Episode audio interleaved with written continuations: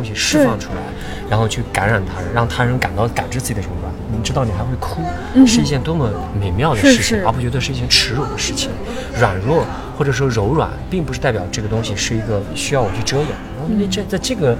舞台，在这个瞬间里，我我们只需要拥抱，只需要去感知那个。最干净、最纯净、最有爱的那个部分，这个就是我特别想去追求的东西。就是怎么可以做到，就是那种没有边界的包容和这种自由，还有这种自然，而不是造作和刻意的。是是。我在用尽全力的生硬的方式，用我所谓的勤奋去捕捉。嗯。你明白吗？对。我觉得最好的艺术一定是合一的。那这个合一，一定是我用一种最自然的。善巧的方式，而且接引到了自然的一部分进入，跟我一起完成这个作品，这种作品我才觉得是天人合一。这里是后浪剧场，我是小树，我们是后浪出版公司旗下的一档泛文艺播客，聊与艺术有关的一切，最终指向每个人的日常生活。那本期节目对我来说非常的特别，因为它记录了。今年夏天，我在阿那亚戏剧节观看的《过路人在发生》的谢幕现场，以及谢幕之后我和赵良导演的一次即兴对话。更重要的是，那个现场非常的奇妙，它让人平静，让人忘我，让人沉浸其中，让很多美好的东西接连不断的、自然的发生。你似乎只是不知不觉地投入其中，看了一场演出，可是又好像突然之间感受到了什么一样，因而这个现场也记录了我在阿那亚的顿悟时刻。那场演出发生在阿那亚的环形剧场，观众坐在里边，就像坐在子宫里一样，抬头还可以看见毫无遮挡的天空。也可以闻到户外的空气，借着那个圆圆的通道，剧场和天空有了连接，而在剧场内部，演员和观众也在发生着奇妙的似有若无的连接。所以，想邀请大家先来听一下这个来自现场的声音，听听是怎么样奇妙的缘分，以及多少的时光积累，才酝酿出这样奇妙的现场。众，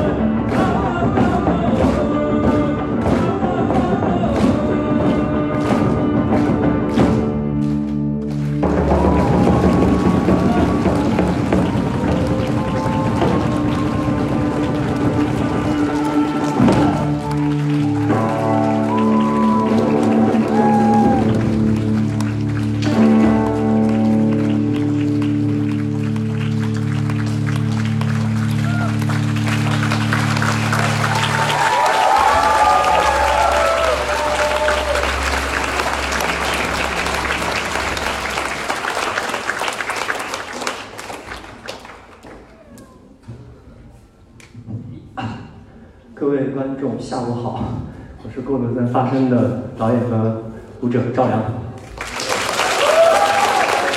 呃，谢谢大家在阿那亚看到那么多观众，然后过来看我们的即兴舞蹈行为现场，然后非常开心，今天演的非常通透。然后昨天呢，我们其实演出一开始。这个舞台就开始下雨，所以我们整个演出在大雨中完成的。其实昨天是受到了雨水的加持，那今天是有阳光，还有现场观众的加持，两种完全不一样的感觉。我觉得这个体验对我来说特别特别的珍贵。昨天好像就像是一场阴，那今天是阳，然后这两场演出我感觉特别的圆满。也谢谢观众到现场来圆我们的梦想，谢谢。呃，请允许我把刚才和我一起表演的艺术家跟大家介绍一下。嗯，刚才大家看到的是我的好朋友呼格基路图呼格，他是蒙古族的。音乐家非常棒，我们然后也认识差不多十几年，快有二十年，所以这次很开心能邀请到胡歌，然后来参加《工人在发声》。然后有一个特别有意思的一点，就是我跟胡哥，呃，都喜欢带着妈妈来演出，所以在现场今天有我的母亲跟胡哥的母亲最后一排。我觉得就是带着父母然后去旅行，然后做这样的一个艺术。现场我觉得是特别有意思和特别的一个体验，所以大家以后旅行的时候，就是可以试着尝试一下带着父母。然后我再给大家分享一个有一点煽情，但是我觉得很真实、很很感动的一个小小的一个故事。那就是在舞台过程中在发生的时候，然后我每天我在试图尝尝试突破自己。就是一般舞者大家知道是不怎么说话的，基本上就是用肢体来表达。那我这次我在这里要说这东西，而且是即兴的。那有一天，我母亲刚好在排练场看到我排练，我突然冒出一句话，我觉得这句话特别特别让我感动。我当时就指着我妈妈说：“这个女人是我的妈妈，我从她的身体里来。”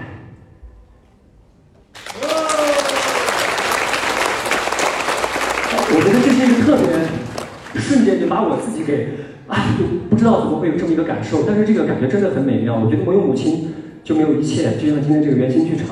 它像个子宫一样，我们所有人都在这里面。所以在这个现场，我觉得艺术是没有美丑、高低贵贱、专业、业余，没有，就是分享，简单的分享，没有技术，没有更多的行为。我觉得你感动了，感受到了，就感受到了。就像刚才我那句话，对母亲的一个体悟，我有了，他就有，而且它会影响我一生。所以我今天把这句话分享给所有的观众。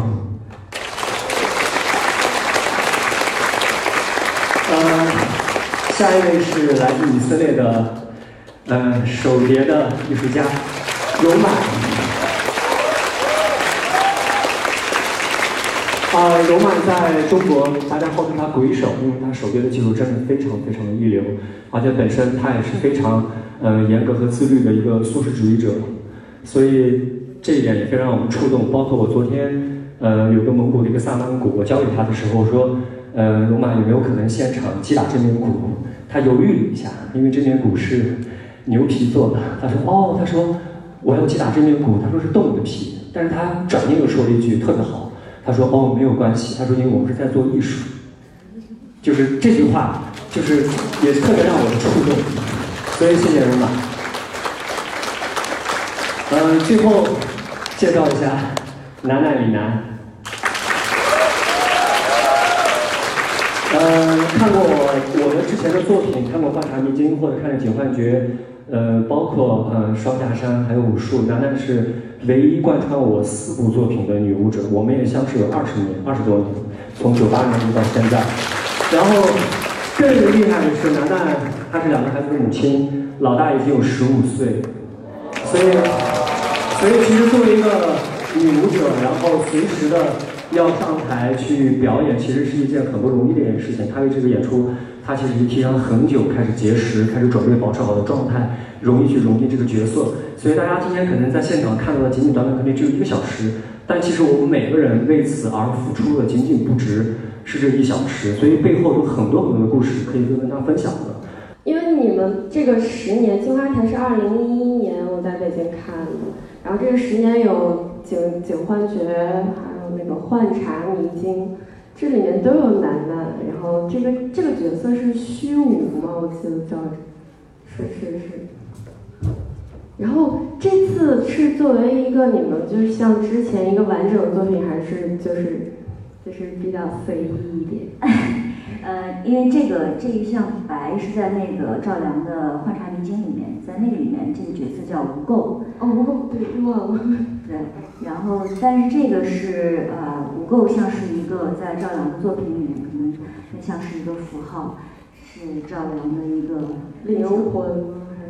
呃，你可以这么理解，内在的一个一个更深层的一个表达吧。然后这一次在阿那亚的话，过路人在发生，所以这个符号就是伴随着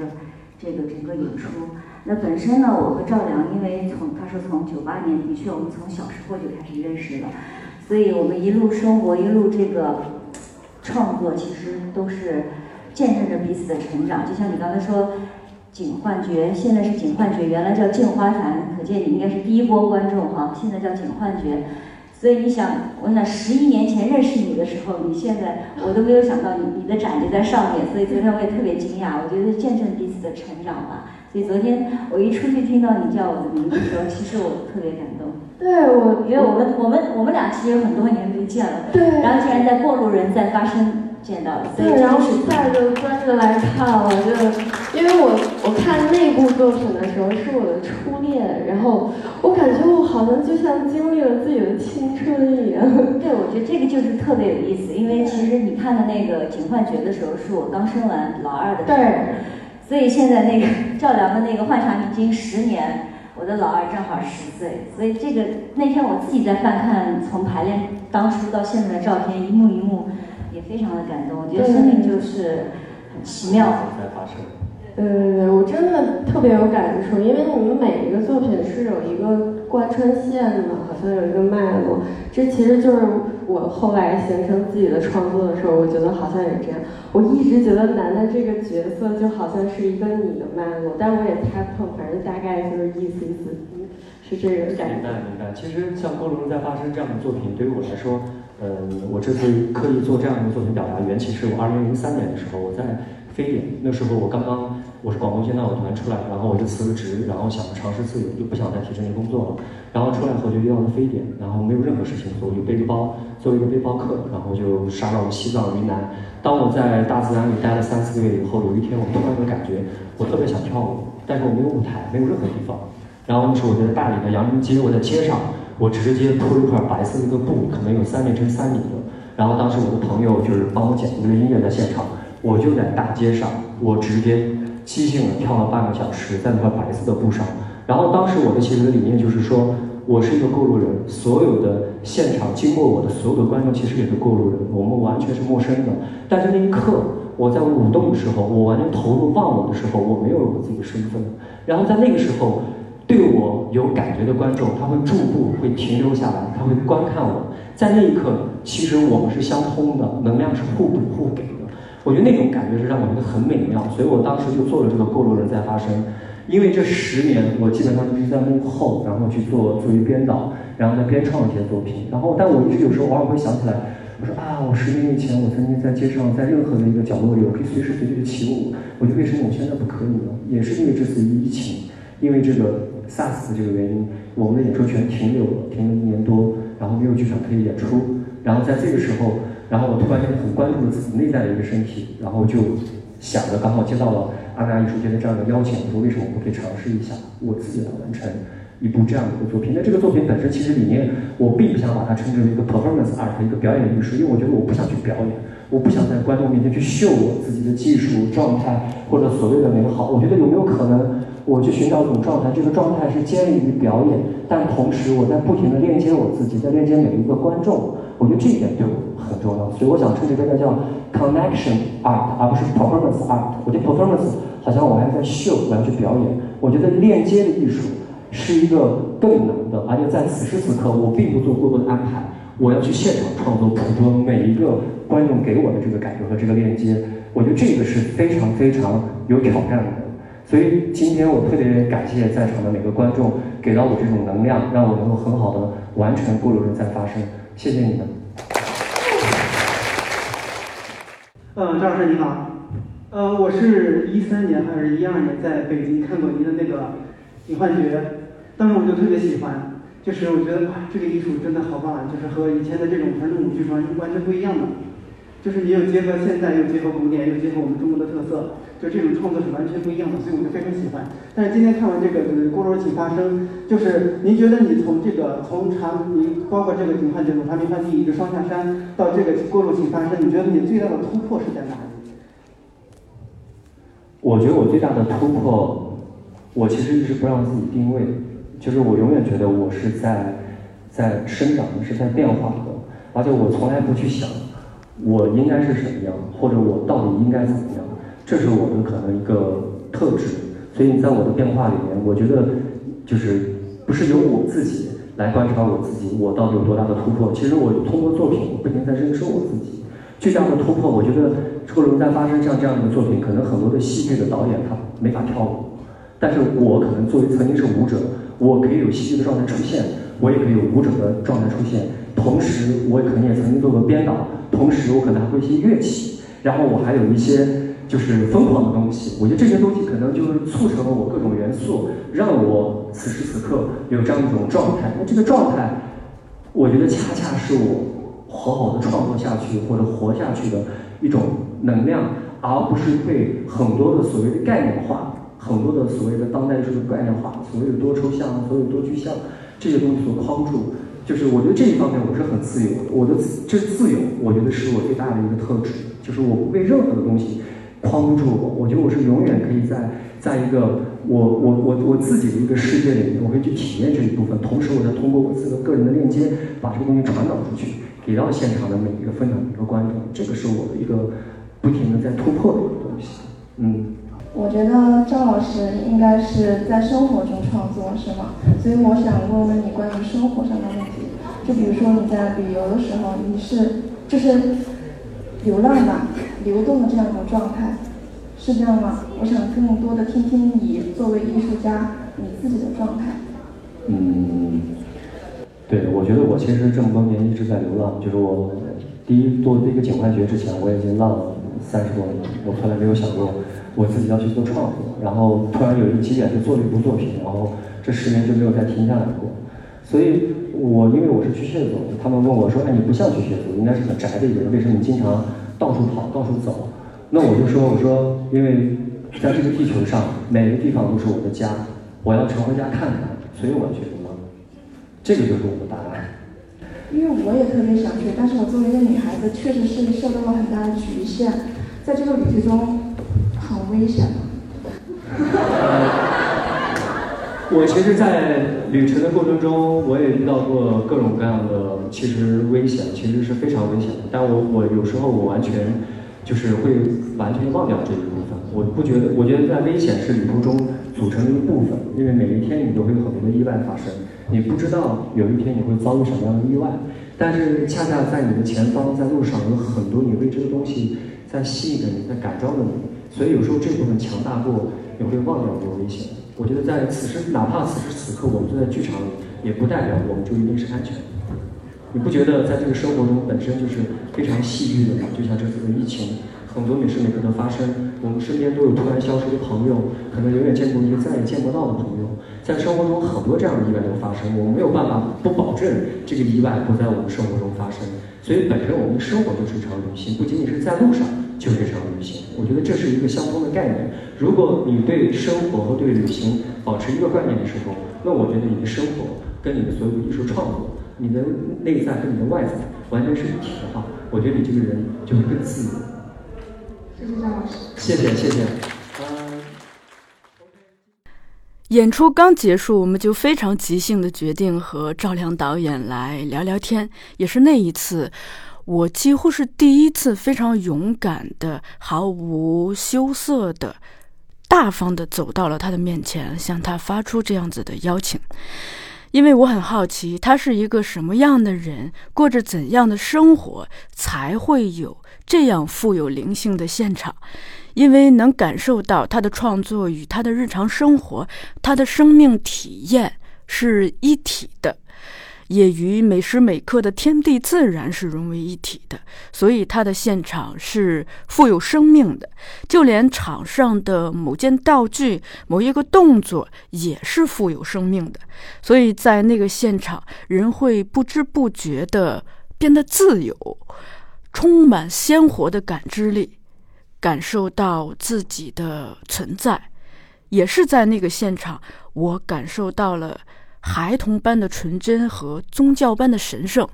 这两种感觉竟然同时的来到我的世界，也是非常的神奇。所以，我们就快速的来进入这次对话吧。先喝口水，我怀疑。对对。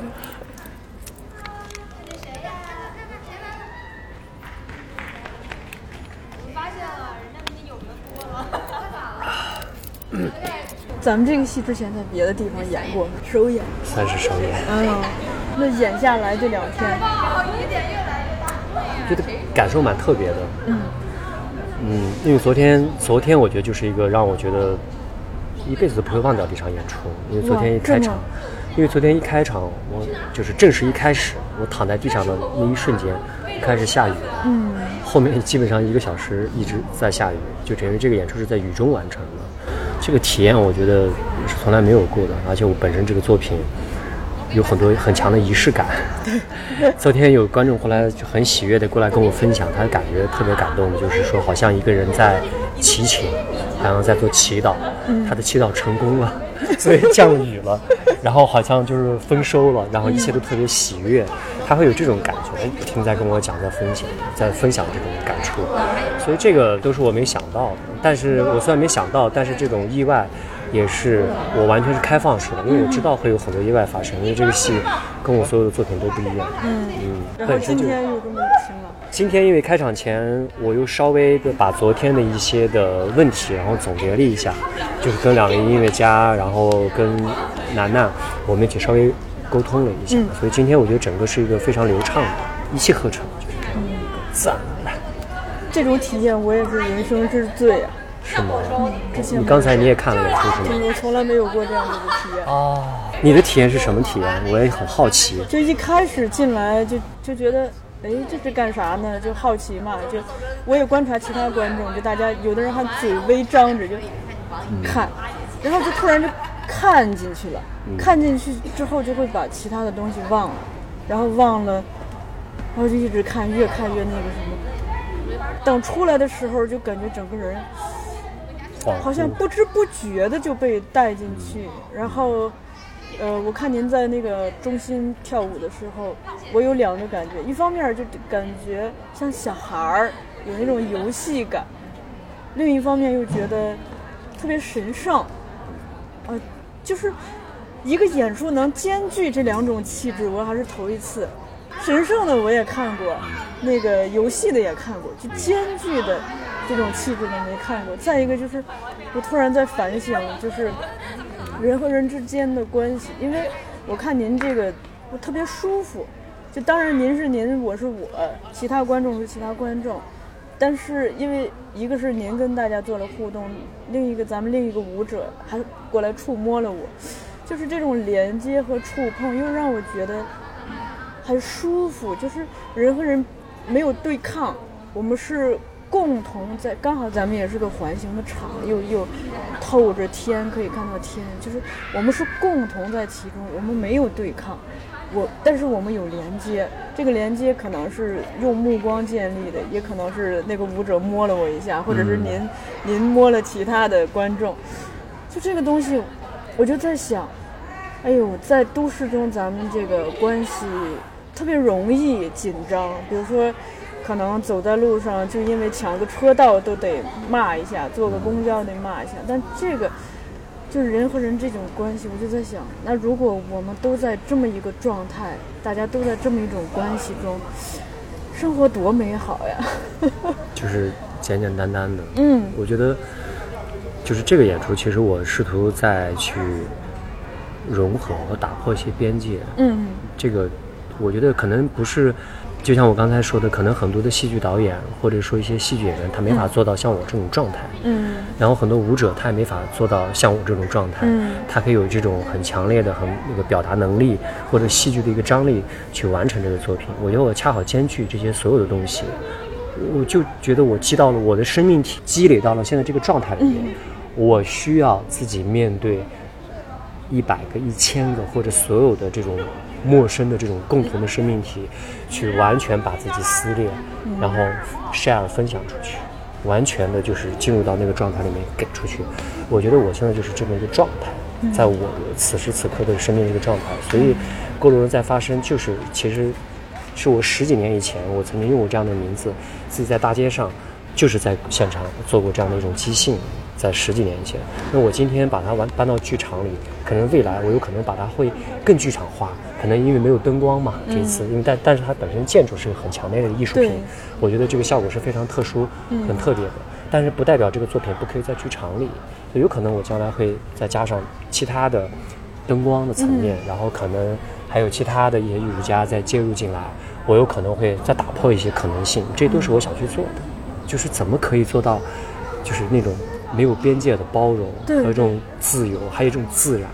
而不是造作和刻意的。是是我在用尽全力的生硬的方式，用我所谓的勤奋去捕 捉。嗯你明白吗？对我觉得最好的艺术一定是合一的。那这个合一一定是我用一种最自然的、善巧的方式，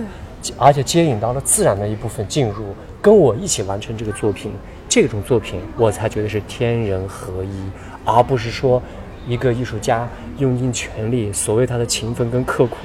他用尽所有的匠心跟匠气做出一个作品。对，我觉得我更追求我前面我所说的这种状态，嗯这个状态是我所追求的。所以在过程中在发生里面，我觉得很多这种即兴和随机，还有自然的这种方式，恰恰也是我的一种艺术观念和态度。对，您拥抱了他，我在试图让他拥抱我，或者我完全就是试图把自己给擦，就是、嗯就完全就是站在这个观众的面前，就是去感感受这个东西这样。而且就是我刚进来的时候啊，一个是感能感觉到，就是您整个状态，身体也好，整个散发出来的气场也好，就它是我们在生活中不常见的一种状态，这种就真的好像是从自然中出来的一个人。嗯，他没有被都市或者是被规则挤压过的那种。被，知识系统，被所哎有的这种哎所谓的对体系的东西所给对，明白你的这个对，嗯，就标签过的。另外就是，不管是您还是跟您合作的那个演员，包括两位乐手，就，呃，做说乐手有点不太尊重，就艺术家、音乐对家，声音艺术家，就嗯。通过声音表达的嘛。就我看他们的状态，一个是能看到，就是大家之间非常的契合，就这种契合就太默契了；另一个是好像就是我刚才说的那个神圣感，它不是营刻意营造出来的，就不知不觉就进来了，就一切都是悄然发生的。呃，这个东西，我觉得啊，所以全程热泪盈眶啊。感谢你能干到这个，我特别、嗯。特别欣慰。就刚才、昨天其实看完也有观众，然后给我发发信息，嗯。就通过我的朋友跟我讲，他说就完全就是在感动，就是我自己也会有这种嗯。moment 在里面，就是试图链接到有一些东西，就是那种大喜大悲，对然后有那种完全的敞开，把你最柔软的东西释放出来，然后去感染他人，让他人感到感知自己的柔软。你知道你还会哭，是一件多么美妙的事情，嗯是是而不觉得是一件耻辱的事情。软弱或者说柔软，并不是代表这个东西是一个需要我去遮掩。然后那这在这个舞台，在这个瞬间里，我我们只需要拥抱，只需要去感知那个。最干净、最纯净、最有爱的那部分，这个就是我特别想去追求的东西。我觉得在艺术的世界里，没有不应该有那么多边界，不应该有那么多的观念和那么多概念。我觉得那些观念特别的框住了和限制了观众，限制了创作者所有的这种想象跟边界。所以我在试图把所有东西全部都夸夸夸，但是就是我是谁，我是怎么样，就是我的是经历过这些东西，我自然而然我就把它释放出来就好了。我只要能做到这一点，我觉得这个东西就就 OK 了。嗯我只需要做到我我自己。对，就是，但我这个我自己又是无我，我要忘掉那个自己平常那个，所以这些、嗯这些东西全部都会帮到我进入到某种状态里面，这样。对，所以就首先是看到了一个人特别美好的状态，嗯，自由自在，一会儿像个小孩儿，一会儿又好像有神性附体，这个东西特别的感感动。另一个，就那个舞者他触碰我的那一下，我第一次意识到，就是就是触碰本身。他所带来的那个力量，因为那个舞者刚好他的身体非常的温热，就我也看到他触碰别人，就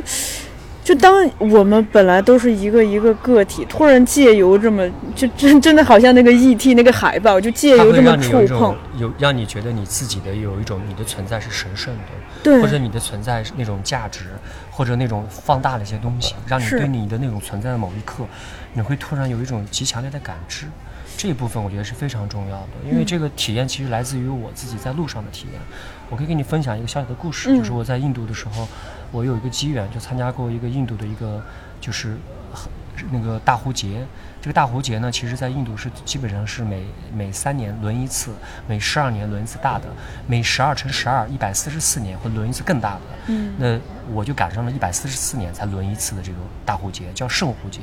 就是我是一。一一一二年还是一几年的时候，我在印度赶上了这个叫 Kumbh Mela，在恒河边。我在这个节日里面，我当时是过的中国的新年，我一个人。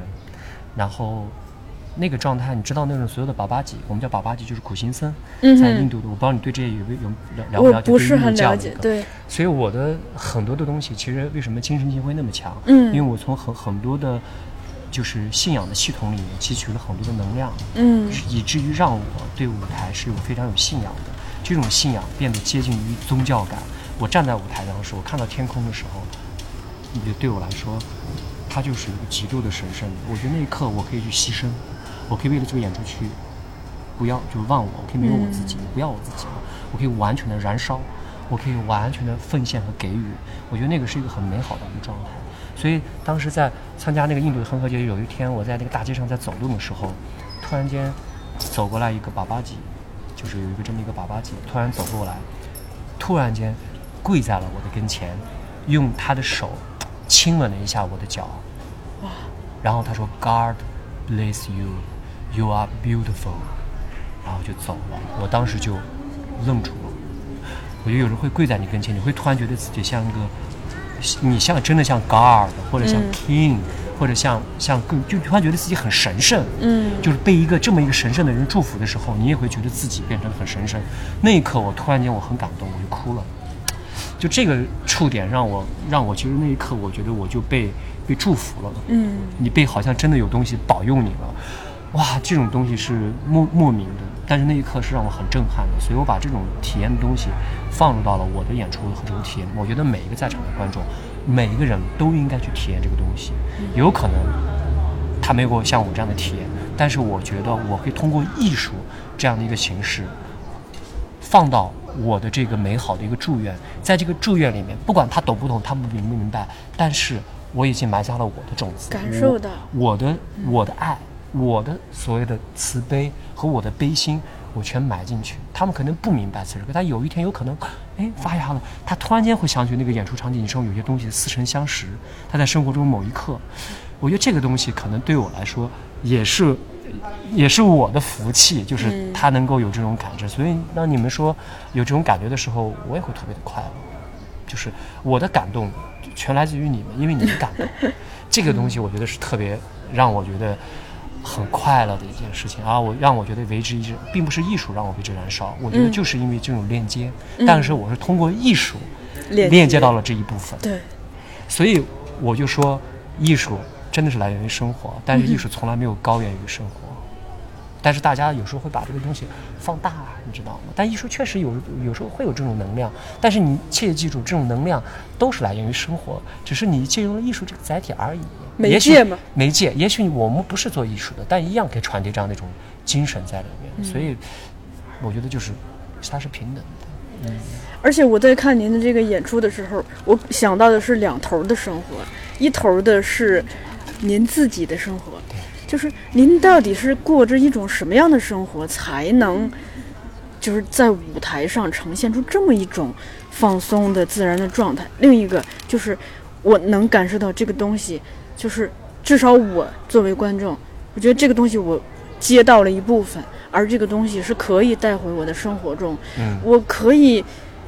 不必跟什么都那么强烈的对抗，我可以更松弛的、更放松下来，去接受那些偶然的，呃，或者是意外。的，甚至让你焦虑、恐惧的东西。所以我看到了，就是从生活的那头来，又又传到了生活的另一头。很 好，你看到了，看到很多，嗯。但当然，每个人是每个人的角度嘛，嗯而且就是您对音乐的选取，我觉得就是很一方面它很简单，另一方面又很丰富。然后这些东西它，特别是在咱们这个真的是天时地利人和啊，在这样一个环形剧场里头，那种音乐在上空飘，就是他说不上来，就跟您点的那个那叫香香一样，嗯它既是缥缈的，又是浓烈的，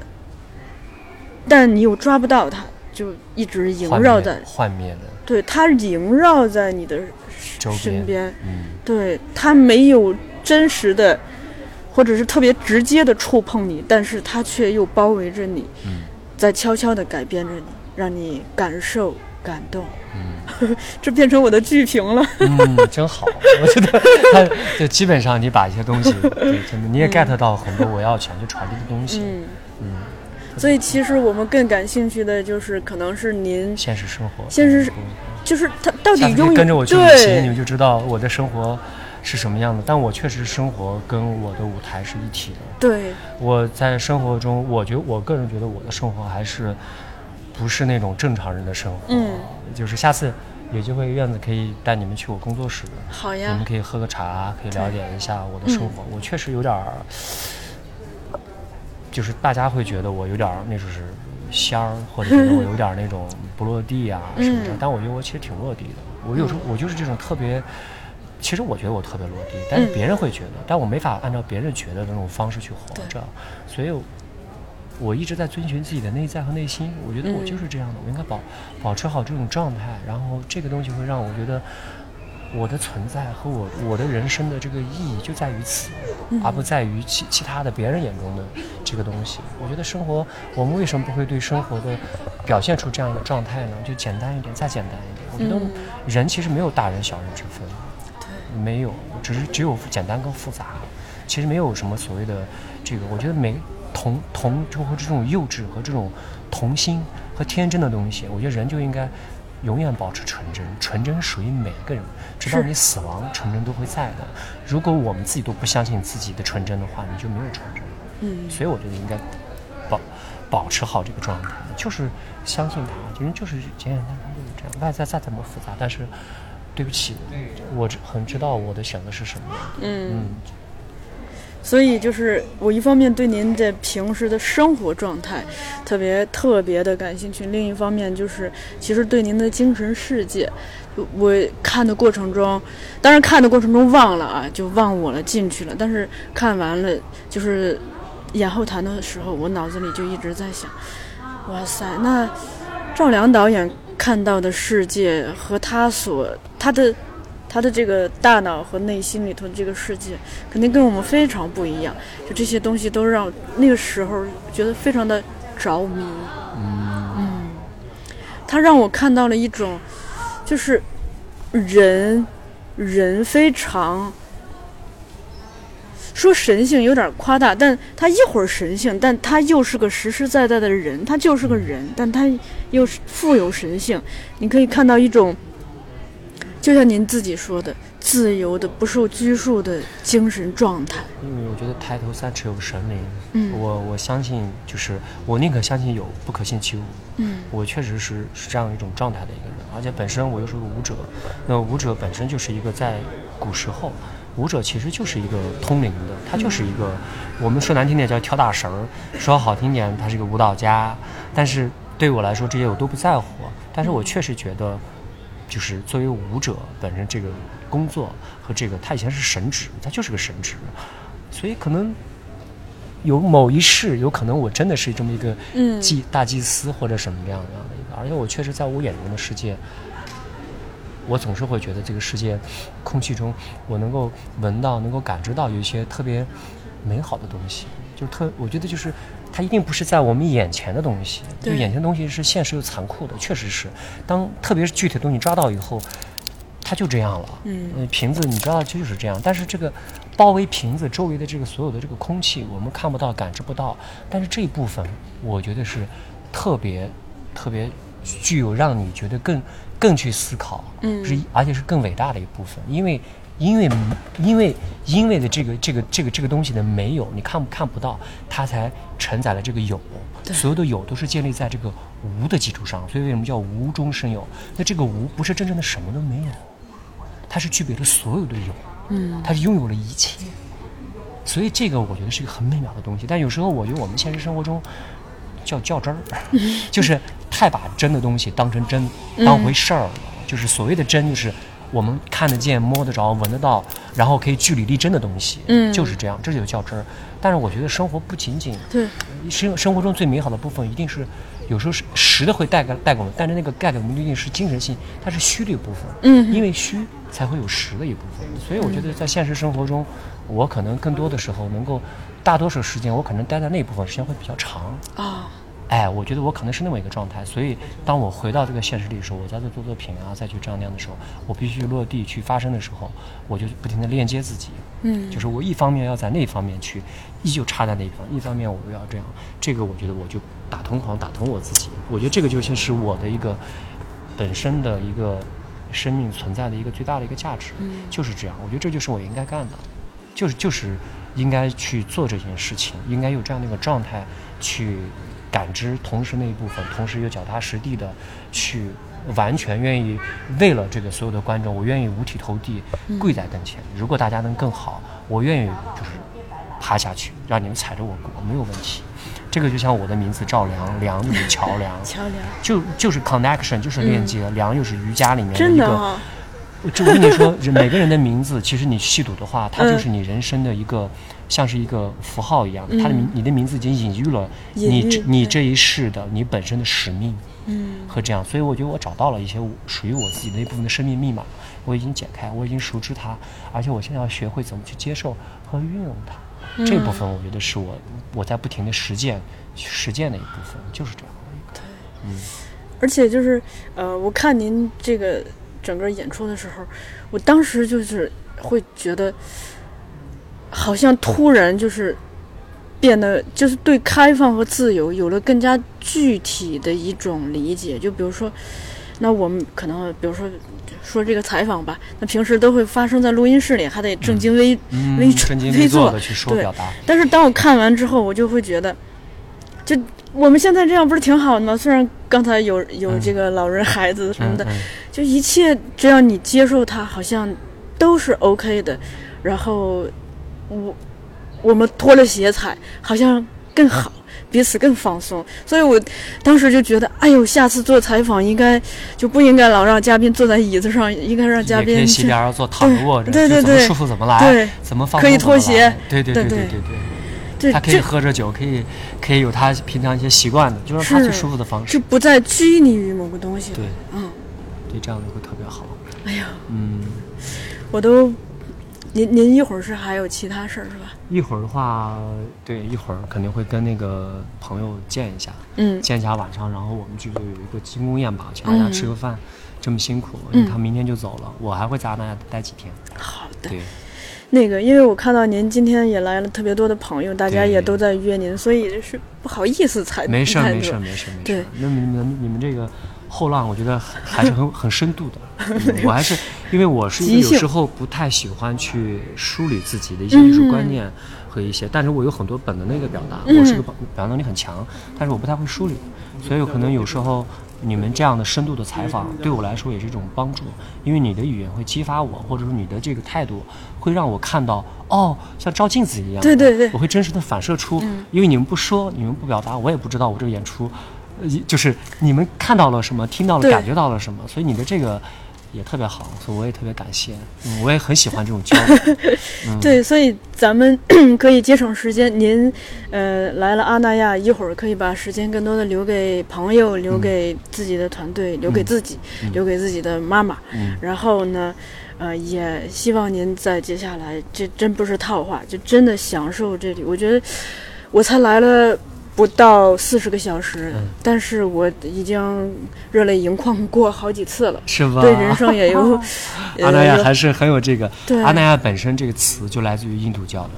我正想问这个事儿，您知道，所以您知道密我知道，码。我知道阿那亚。阿那亚这个寓意本来就是在印度教里就是一个寂静的、让心灵休息的一个地方。在有有这么一个词叫阿那亚，阿那亚，它其实像一个音译也也像音译，也像本身也是一个梵语的一个这样的一个，哦像一个种子音或者像个咒语一样的，它有这样的一个寓意在里面。阿那亚就是在你心灵可以找到一个休憩的一个地一个一个地方，给安宁的意思，就是这么一个意思。哇塞，所以本身这个地方它就是有一种，